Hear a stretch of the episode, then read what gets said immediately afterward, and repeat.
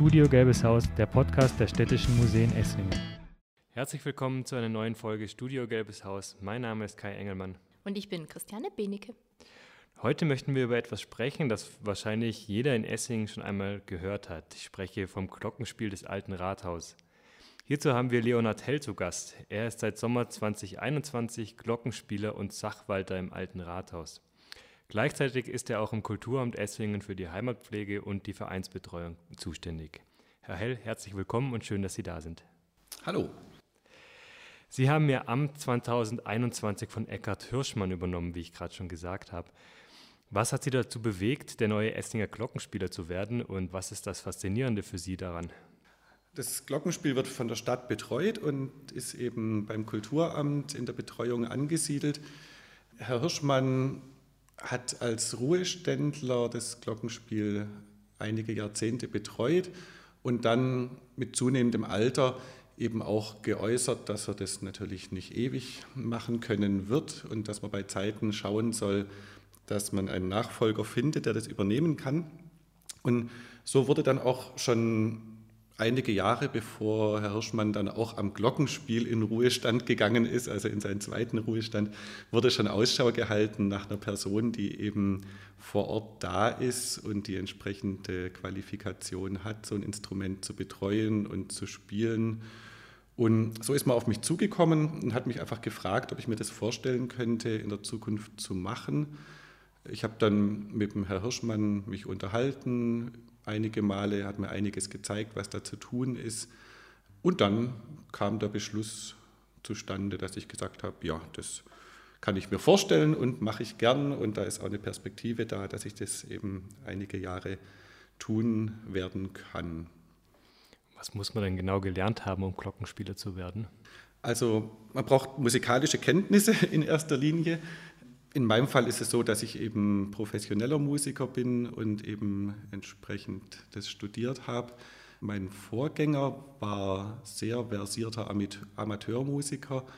Das heißt, man braucht auf jeden Fall eine Ahnung von der Musik, viel Ahnung von Arrangement und von Musiktheorie, aber man muss es nicht zwingend studiert haben, sondern wie eben Herr Hirschmann gezeigt hat, geht es eben auch als versierter Laie wie können Sie denn dann überhaupt üben? Also man würde Sie ja jederzeit rund um den Rathausplatz dann hören. Also üben kann man auf dem Glockenspiel direkt in Esslingen gar nicht. Es gibt an Hochschulen, das ist vor allem in den Niederlanden, gibt es Hochschulen, an denen auch Glockenspiel unterrichtet wird. Da gibt es tatsächlich auch Übinstrumente, verschiedene, teilweise sogar im Freien. Ähm, das ist natürlich in der Stadt wie in Esslingen nicht möglich. Das heißt, auf einem Glockenspiel kann man gar nicht üben hier vor Ort. Wenn man technisch üben muss, das kann man auf dem Klavier machen, weil eben das hiesige Glockenspiel über eine Klaviatur bedient wird. Das heißt einfach die Töne üben, das ist im Grunde auf einem Klavier möglich. Wie das dann wirklich auf dem Glockenspiel klingt, das hört man natürlich auf dem Klavier nicht. Wir haben natürlich die Möglichkeit, hier zu unseren regulären Glockenspiel-Abspielzeiten, wenn man zum Beispiel ein neues Arrangement geschrieben hat, das auch dann einfach mal live auszuprobieren, wenn sowieso das Glockenspiel spielen soll und dann eben zu hören, wie das entsprechend auf dem Instrument dann klingt. Aber man kann sich das Glockenspiel schon ähnlich wie ein Klavier vorstellen in dem Fall, oder? Ja, in dem Fall wird es über eine Klaviatur, über ein Keyboard äh, bedient.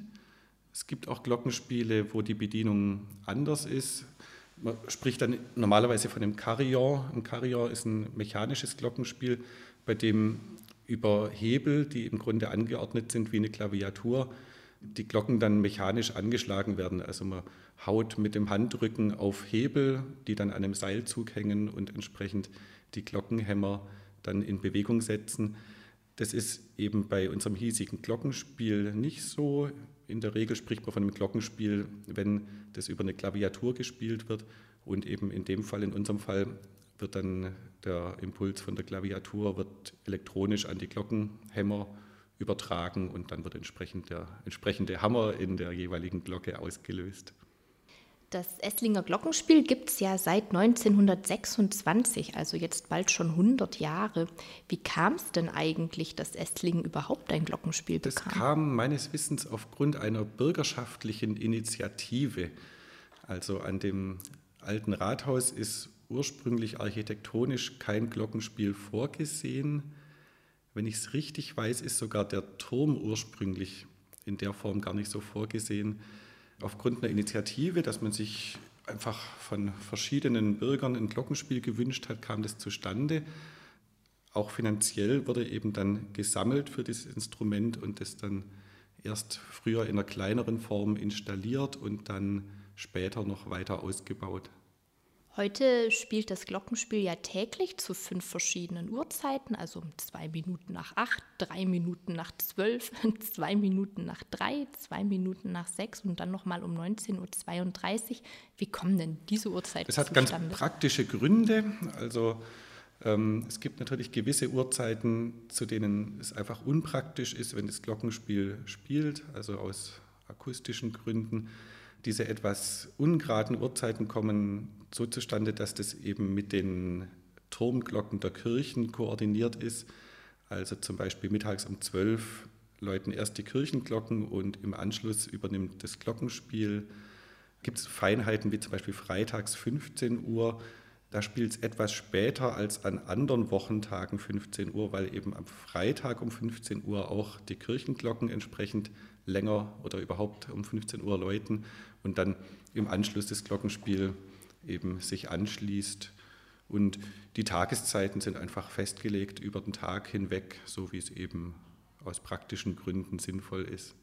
Gibt es dann immer einen Titel des Tages, der dann jeweils fünfmal gespielt wird zu diesen Uhrzeiten oder wechselt das? Nee, das ist technisch nicht möglich, sondern wir haben ein rotierendes System, in dem normalerweise zwölf Titel über diese Abspielzeiten rotieren, was dann eben auch dazu führt, dass nicht immer zu jeder Uhrzeit die gleichen Titel gespielt werden, sondern dass sich das quasi gegeneinander versetzt und man zu den verschiedenen Uhrzeiten auch verschiedene Titel hört.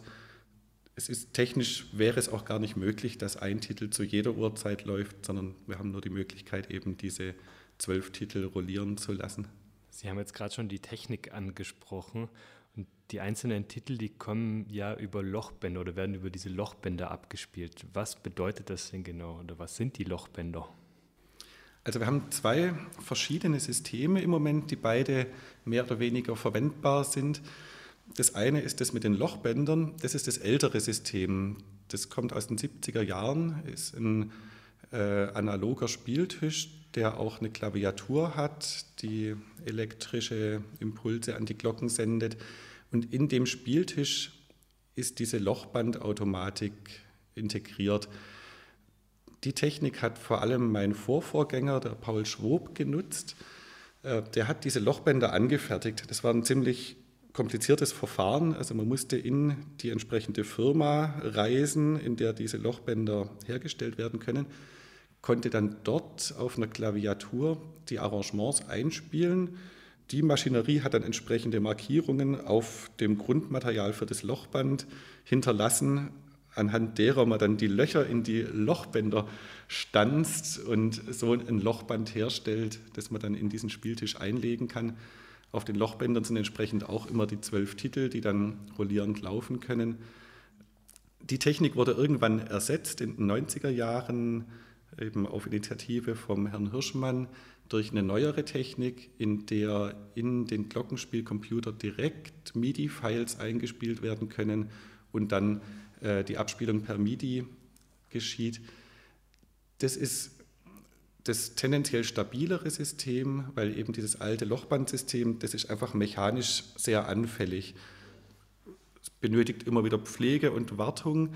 Wir nutzen es trotzdem. Also einfach zum einen, um eben auch diese Arrangements zu erhalten und dass diese alten Arrangements immer wieder zu hören sind und auch einfach, um die Lochbänder zu erhalten, dass die Lochbänder nicht einfach im Schrank liegen, sondern immer wieder mal, ich nenne es immer, gelüftet werden, also auch mal in Bewegung kommen und neu aufgerollt werden. Aber in der Mehrheit nutzen wir das neue System, weil das in der Regel stabiler funktioniert, wobei es auch nicht immer ganz störungsfrei funktioniert. Das heißt also, die neuen Titel werden alle digital übermittelt oder an die Glocken oder wie kann ich mir das genau vorstellen? Ja, also bei neuen Arrangements nutzen wir nur noch das neue System. Ähm, inzwischen gibt es auch die Firma nicht mehr, die die Lochbänder herstellen kann. Also es gibt gar nicht mehr technisch die Möglichkeit, jedenfalls so in unserem Gebiet, also ich weiß nicht, ob es irgendwo auf der Welt vielleicht noch eine Möglichkeit gibt, solche Lochbänder herzustellen, aber im Moment haben wir da kein, keine Beziehung, wo wir sowas machen könnten. Das heißt, für die aktuellen Sachen nutzen wir das aktuelle System. Okay, und das aktuelle System, also sowohl das aktuelle als auch die Lochbänder sind ja dafür da, dass Sie jetzt als Glockenspieler nicht fünfmal am Tag ins alte Rathaus müssen. War das ähm, schon immer so oder gab es früher dann auch so einen hauptberuflichen Glockenspieler, der wirklich diese fünfmal am Tag ins Rathaus musste, um das Glockenspiel zu betätigen? Also in Esslingen gab es das noch nie. Da ist es schon immer automatisiert gewesen. Es gab auch vor dem Lochbandsystem gab es noch ein Vorgängersystem, der Spieltisch, der steht jetzt in einem Museum, nicht in Esslingen. Ich weiß gerade nicht auswendig wo, jedenfalls hier im näheren Umkreis. Da hatte man ein System mit Walzen, also wie man es auch aus so ganz kleinen Kinderspieluhren kennt, ähm, nur in wesentlich größer, also Metallwalzen mit Stiften. Das war dann ein ganz festgelegtes System, also man hatte auf einer Walze, ich weiß nicht, vielleicht vier Titel drauf und war dadurch eben auch sehr unflexibel. Das ist das älteste System in Esslingen, aber eben auch schon automatisiert und auch live spielbar auf dem Spieltisch. Aber dadurch, dass es schon immer automatisiert ist, gab es in Esslingen meines Wissens noch nie den Zustand, dass jemand fünfmal am Tag live gespielt hat. Wie wartungsanfällig ist denn so ein Glockenspiel? Also insgesamt gibt es ja, soweit ich weiß, 29 Glocken. Müssen da regelmäßig alle Seilzüge, Tasten oder Glocken geprüft und getauscht werden? Ja, es ist grundsätzlich ziemlich wartungsintensiv an unterschiedlichen Stellen. Also was wir eben in Esslingen zum Glück nicht haben, sind Seilzüge und Mechanik, die in den Glockenturm hochführt. Das heißt, da haben wir eigentlich die wenigsten Störungen. Was immer ein Problem ist, sind die Hämmer an den Glocken, weil die natürlich auch der Witterung ausgesetzt sind. Das sind elektromechanische Hämmer, die natürlich bei entsprechender Witterung oder auch wenn eventuell Einflüsse durch Vögel da zustande kommen, die nicht zustande kommen sollten, gerne mal Störungen haben. Da hat man dann vor allem Schwierigkeiten mit der Präzision, also dass Anschläge gar nicht kommen, zu spät kommen oder äh, zu leise kommen oder sonst wie Abweichungen sind. Das ist grundsätzlich immer ein Problem, mit dem man aber auch lebt. Also wenn man aufmerksam zuhört am Glockenspiel, hört man auch, dass das rhythmisch nicht immer ganz präzise ist das liegt nicht daran, dass wir es nicht können, sondern das sind tatsächlich einfach Verzögerungen, äh, die sich aus den Hämmern ergeben. Man kann nicht wegen jeder Kleinigkeit dann da oben äh, zum, zur Reparatur gehen. Um an den Glocken was zu reparieren, muss man auch von außen an den Glockenturm mit dem Steiger anfahren. Das heißt, das machen wir nur, wenn es sich so ein bisschen mal wieder lohnt. Also wenn äh, einfach die, die Ungenauigkeiten oder Störungen in der Menge vorhanden sind, dass sich eine Reparatur an den Glocken und Hämmern direkt lohnt. Dann gibt es eben manchmal Störungen in dem alten Spieltisch, in dieser alten Mechanik. Den nutzen wir eigentlich zum Live-Spielen auch gar nicht mehr, weil eben die Klaviatur von dem alten Spieltisch einfach dermaßen Ungenauigkeiten verursacht, dass wir lieber die, die neue Klaviatur nutzen.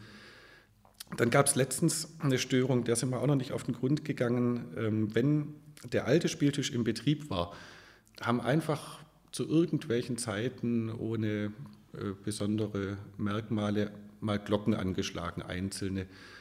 Das kann zum Beispiel an Leitungen liegen. Also es gibt natürlich eine Menge Leitungen, die irgendwo in Richtung Glocken führen.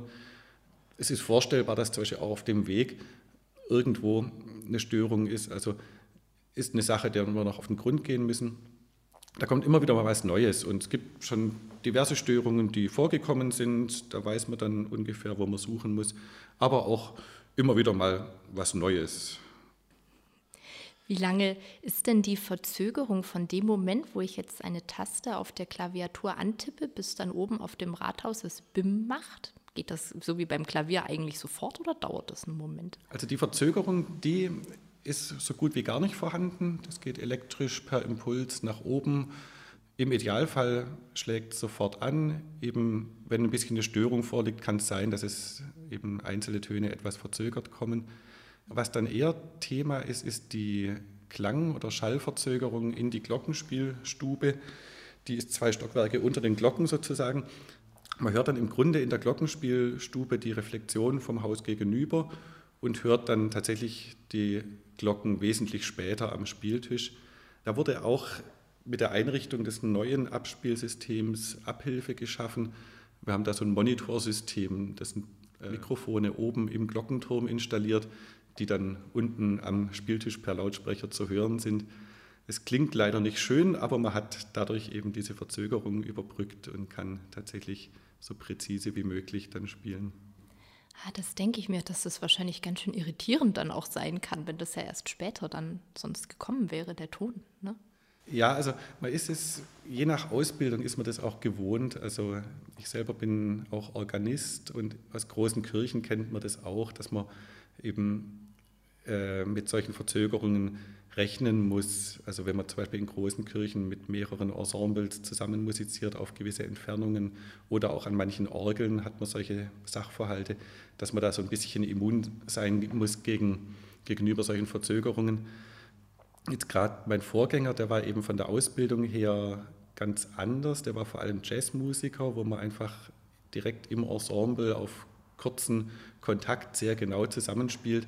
Und dem war das sehr wichtig, dass er dieses Monitorsystem hat, dass er einfach genau weiß, was er da tut. Ich würde wahrscheinlich auch ohne das zurechtkommen, aber bin trotzdem ganz froh, dass es das gibt. Klingen denn je nach Witterung die Titel unterschiedlich oder hat das keinen Einfluss? Also meines Wissens hat das Wetter oder die Temperatur auf die Glocken so gut wie keinen Einfluss.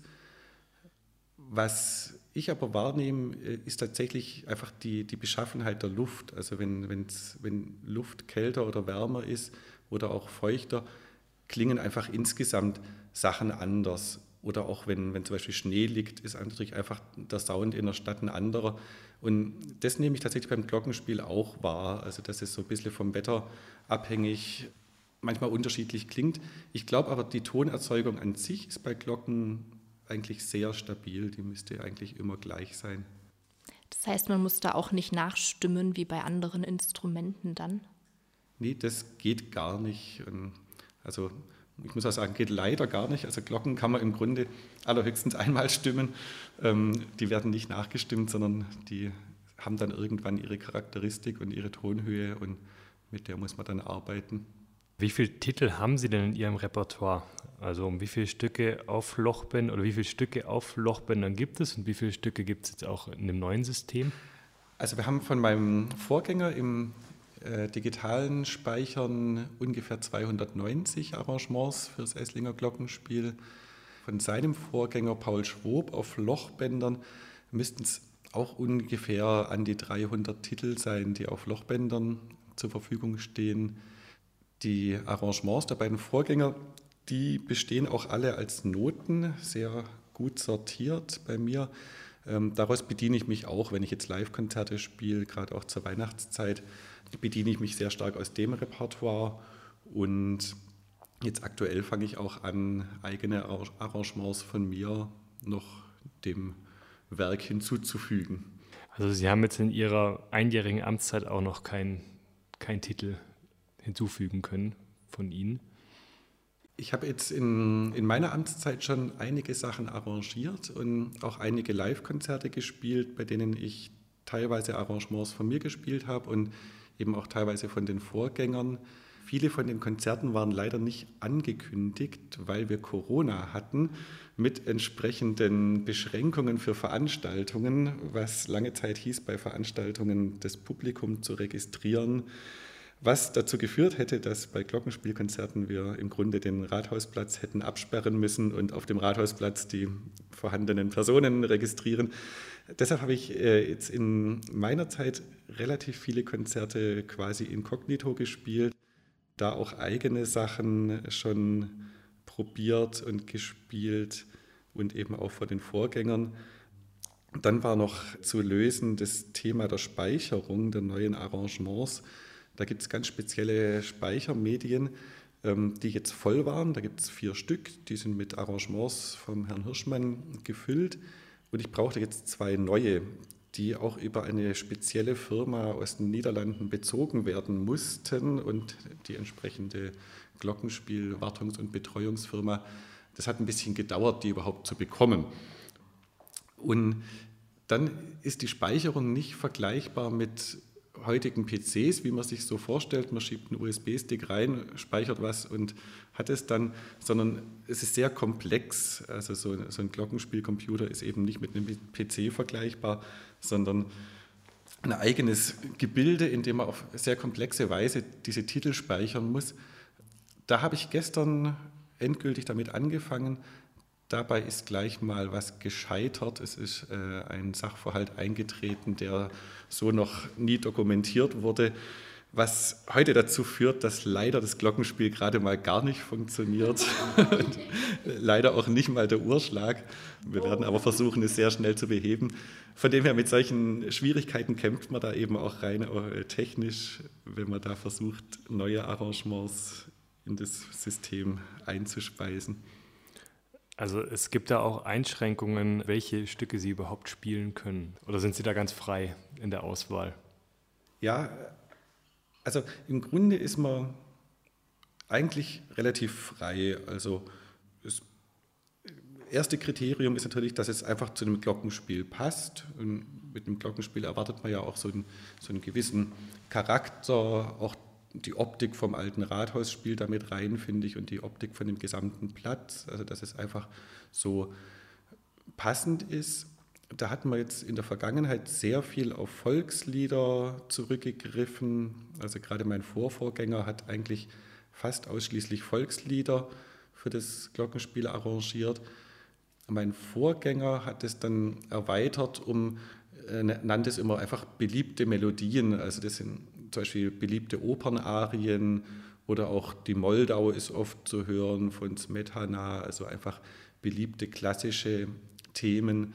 Das ist durchaus auch möglich, ist im Arrangement relativ schwierig. Also ein einfaches Volkslied ist tendenziell einfacher fürs Glockenspiel umzusetzen als äh, eine etwas komplexere Melodie der klassischen Musik. Aber machbar ist vieles es gibt gewisse Melodien, die auf dem Glockenspiel einfach nicht gut funktionieren, wo man einfach dann auch feststellt, dass, da kriegt man nichts wirklich gut Klingendes hin. Aber die Möglichkeiten sind im Grunde doch recht äh, weit, die man da hat. Ist das eine Herausforderung, dass nur in Anführungszeichen zwei Oktaven zur Verfügung stehen? Das schränkt doch vielleicht die Auswahl auch ein bisschen ja, ein, das oder? ist äh, eigentlich unsere größte Herausforderung. Das ist zum einen der Tonvorrat, also die Menge der Töne, die man hat, also diese zwei Oktaven plus eine Terz, also knapp zweieinhalb. Das schränkt in gewisser Weise ein und auch die, die Charakteristik der Glocken. Also die einzelnen Glocken haben so ihren, ihren Charakter und ihre akustischen Eigenschaften, auch einfach wie sie sich harmonisch mit anderen Glocken vertragen. Das führt vor allem dazu, dass gewisse Tonarten, Harmonien und Intervalle besser klingen und andere wesentlich schlechter. Und das schränkt beim Arrangieren sehr stark ein, dass man eben oft einfach aus der Musik raus einen Sachverhalt hat, der dann aber einfach auf dem Glockenspiel nicht gut klingt und man entsprechend sich Alternativen überlegen muss. Das ist dann eben auch manchmal der Faktor, der dazu führt, dass man einfach bei einer Melodie feststellt, mit der Melodie komme ich auf dem Instrument nicht klar, weil mir entweder nach oben hin die Glocken ausgehen oder nach unten hin die Töne oder es auch einfach intern nicht funktioniert. Also da hat man schon gewisse Einschränkungen. Für die Weihnachtszeit gibt es bestimmt auch noch mal ganz spezielle Stücke, die da noch mal eingespielt werden dann. Ja, also es gibt natürlich klassische Weihnachtslieder. Dann gibt es jetzt aus der Vergangenheit auch vom Herrn Hirschmann eingespielt ganz schön, ich nenne es mal Adventslieder aus unseren Nachbarländern. Also internationale Adventslieder. Was ich eine schöne Idee finde, Allerdings ist es so, dass man die Melodien der Lieder eigentlich hierzulande gar nicht kennt. Außer man hört eben sehr regelmäßig das Esslinger Glockenspiel, dann kennt man irgendwann die Melodie, weiß aber vielleicht nicht, was es ist. Ich bin gerade dran, unsere hiesigen Adventslieder zu arrangieren, was auch nicht ganz einfach ist, weil eben die Adventslieder, die hier zum Beispiel auch in unseren Gesangbüchern, also im evangelischen und katholischen Gesangbuch stehen, sind eben auch vom Charakter her eher ein bisschen verhalten, haben eben nicht diesen, diesen fröhlichen Weihnachtsliedcharakter, sondern wirklich einen adventlichen Charakter. Das ist tendenziell auf dem Glockenspiel auch gar nicht so einfach, sowas dann umzusetzen, dass es zum einen nicht zu trüb klingt, aber auch trotzdem dem Lied gerecht wird. Und dann auf Weihnachten hin gibt es natürlich die klassischen Weihnachtslieder. Die sind sehr Glockenspiel geeignet, also gerade fröhliche Weihnachtslieder. Ähm, das geht auf einem Glockenspiel natürlich gut, weil einfach auch dieser Glockenspielklang, das passt natürlich zu Weihnachten und ähm, geht dann sehr gut. Kamen eigentlich mal Kulturvereine von Menschen auf Sie zu, die ihre Wurzeln gar nicht hier in Esslingen haben, sondern im Ausland?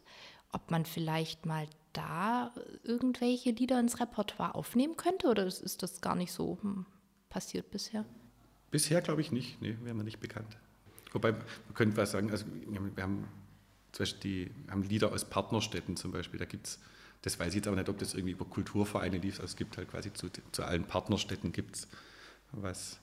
Während dem Weihnachtsmarkt gibt es ja auch einige Live-Konzerte und damit kommen wir auch mal noch zu einem äh, Glockenspielfestival, nämlich dem Glockenspielfestival Turm und Klang, das es seit 2017 in Esslingen gibt. Hier kommen dann für verschiedene Live-Konzerte andere Glockenspieler in die Stadt.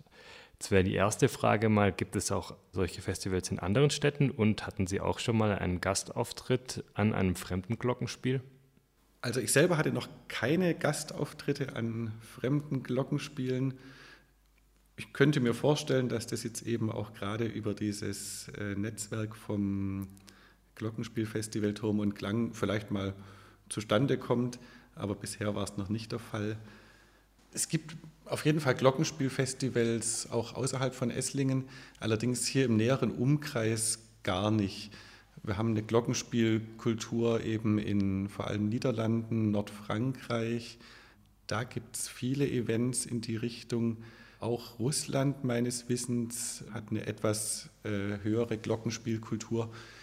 Hier in der näheren Gegend, also zumindest Süddeutschland, ist mir jetzt kein Festival in der Art bekannt. Es gibt schon verschiedene Glockenspiele, auf denen auch live gespielt werden kann, aber so ein richtiges zweitägiges Festival mit internationaler Besetzung, das ist, glaube ich, ein ziemliches Alleinstellungsmerkmal hier. Kann man Sie an Ihrem Arbeitsplatz dann eigentlich besuchen kommen? Das ist im Grunde möglich, ja.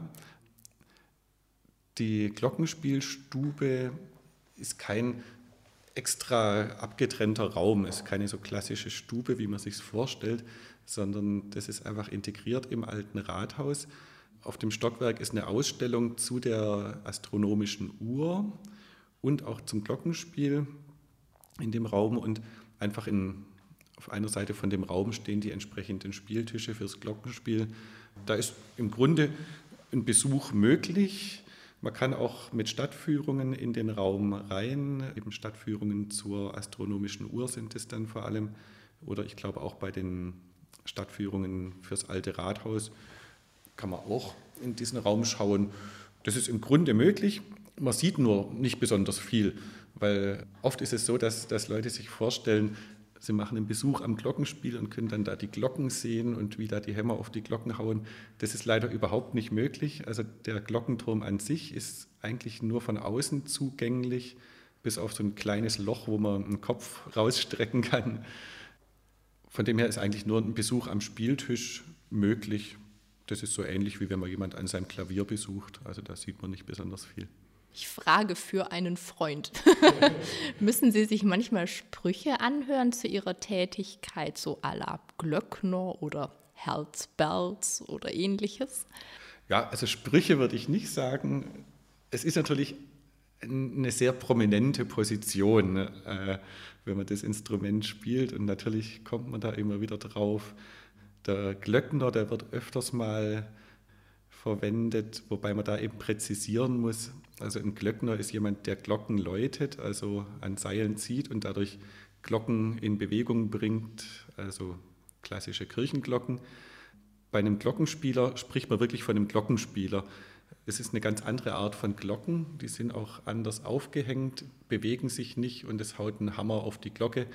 Von dem her muss man da mit der Begrifflichkeit einfach unterscheiden. Der Glöckner läutet Glocken und der Glockenspieler, der spielt auf einem Glockenspiel. Ja, damit sind wir dann auch schon am Ende. Vielen Dank für das schöne und interessante Gespräch. Wer jetzt Lust aufs Glockenspiel bekommen hat, sollte sich also zu den besagten Uhrzeiten auf dem Rathausplatz aufhalten. Wenn euch und Ihnen der Podcast gefallen hat, freuen wir uns gerne über Bewertungen oder Kommentare. Ja, und dann bis zum nächsten Mal. Studio Gelbes Haus, der Podcast der Städtischen Museen Esslingen.